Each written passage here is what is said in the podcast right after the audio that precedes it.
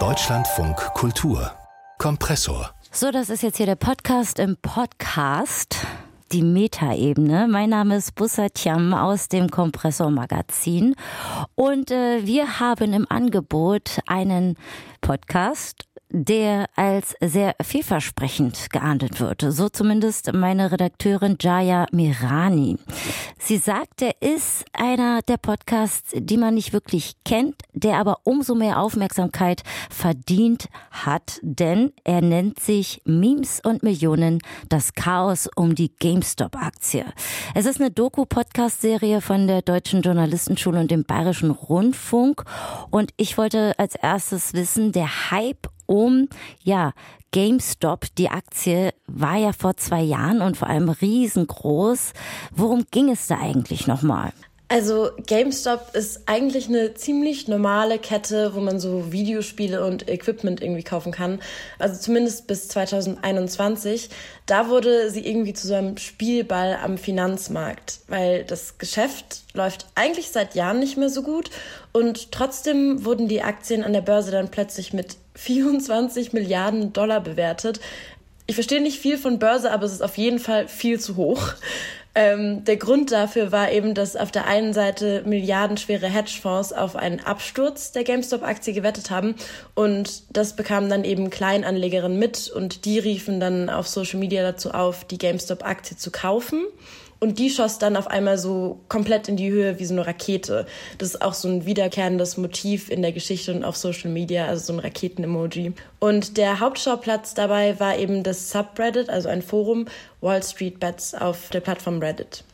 Also der Podcast erzählt von Gewinnern, Verlierern rund um diese Aktie. Ich höre raus, es geht ähm, um den mhm. Traum vom schnellen Geld und dem großen Absturz. Aber äh, wieso braucht es dafür sieben Podcast-Folgen? Also ist die Geschichte um diese Nerds und rund um die Firma GameStop wirklich so spannend? Also ich finde schon. Ich finde, das ist eine ziemlich beeindruckende Geschichte, eigentlich so ein Wirtschaftskrimi. Und ich bin auch total dabei geblieben, obwohl ich mich mit Aktien und Wirtschaft eigentlich überhaupt nicht auskenne und damit auch nicht so viel anfangen kann. Und wieso diese Geschichte ist auch irgendwie so Thema im Podcast. Da sprechen die Hosts Katharina Kört und Ruben Schaar mit dem YouTuber CoffeeZilla darüber. Der beschäftigt sich hauptsächlich mit Aktienbetrug. Wir haben CoffeeZilla gefragt, was den GameStop-Hype so groß gemacht hat. Seine Antwort? Es ist einfach eine starke Story. The poor people rising up against the like the guy who's been stepping on him the whole time. That is a great story. It's an underdog story. It's a believable story. It's a story most people can get behind. Und ich finde, er fasst es eigentlich ziemlich gut zusammen, weil das ganze Narrativ drumherum ist eben das, was auch mich in den Bann gezogen hat. Also dieses klassische David gegen Goliath, die Kleinen zeigen es den Großen und so eben der Underdog, äh, der da mal gewinnt. Und da fiebert man irgendwie schon mit. Und vor allem für die Userinnen auf Reddit ist eben diese Geschichte wirklich zu einer Legende geworden. Mhm. Und kannst du das vielleicht noch ein bisschen mehr veranschaulichen? Also wie die beiden Hosts die Geschichte aufarbeiten, wie werden dort Spannungsbögen aufgebaut? Also in Memes und in Millionen werden in den ersten Folgen erstmal beide Seiten beleuchtet. Also in den ersten Folgen wird erstmal diese ganze Geschichte erzählt und zwar von beiden Seiten. Von einmal den Hedgefonds und auf der anderen Seite eben ähm, die Kleinanlegerinnen Manolia, Robin und Leon. Und das sind sozusagen unsere Protagonistinnen. Und sie sind Teil von dieser Wall Street Bets Community auf Reddit und kaufen eben aus unterschiedlichsten Gründen alle eben GameStop-Aktien.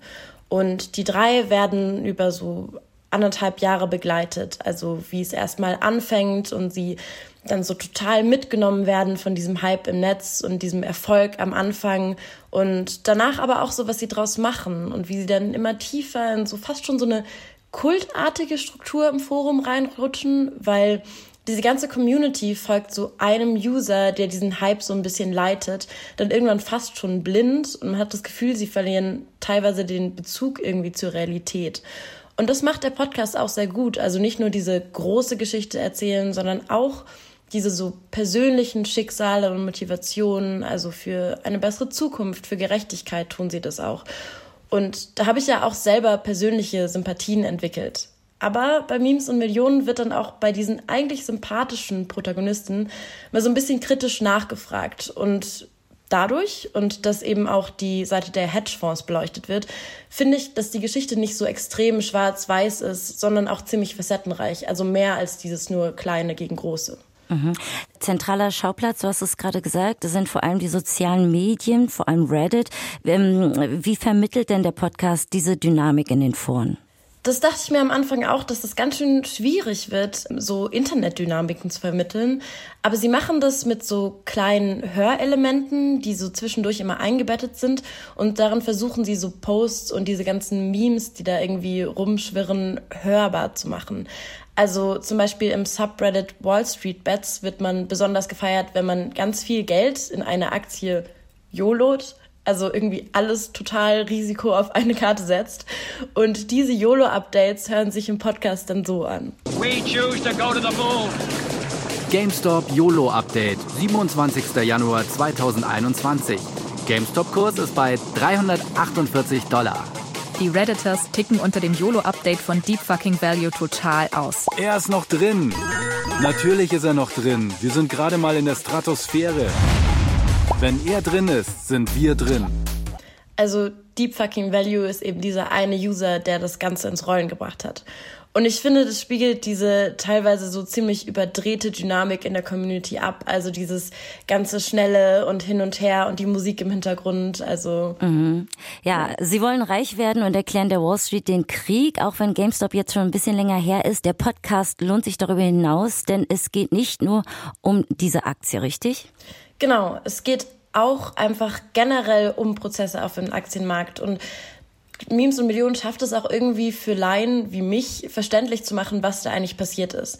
Aber vor allem eben in den späteren Folgen geht es dann nicht mehr direkt um diese ganze GameStop-Geschichte, sondern es geht dann auch so um Kryptowährungen und um das Zusammenspiel von Social Media und Aktienmarkt. Also auch darum, wie werden wir in Zukunft investieren? Welche Rolle spielt Social Media dabei? Also kann es diese ganzen übermächtigen Marktstrukturen irgendwie demokratisieren und aufbrechen und wie wird es dann aussehen?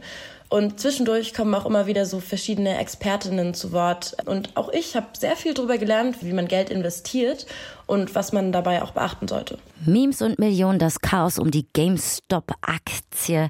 Eine der abgefahrensten Börsenstories des Internetzeitalters. Es ist ein Doku-Podcast, beinhaltet sieben Folgen, gibt's in ARD-Audiothek und natürlich überall da, wo es Podcasts gibt.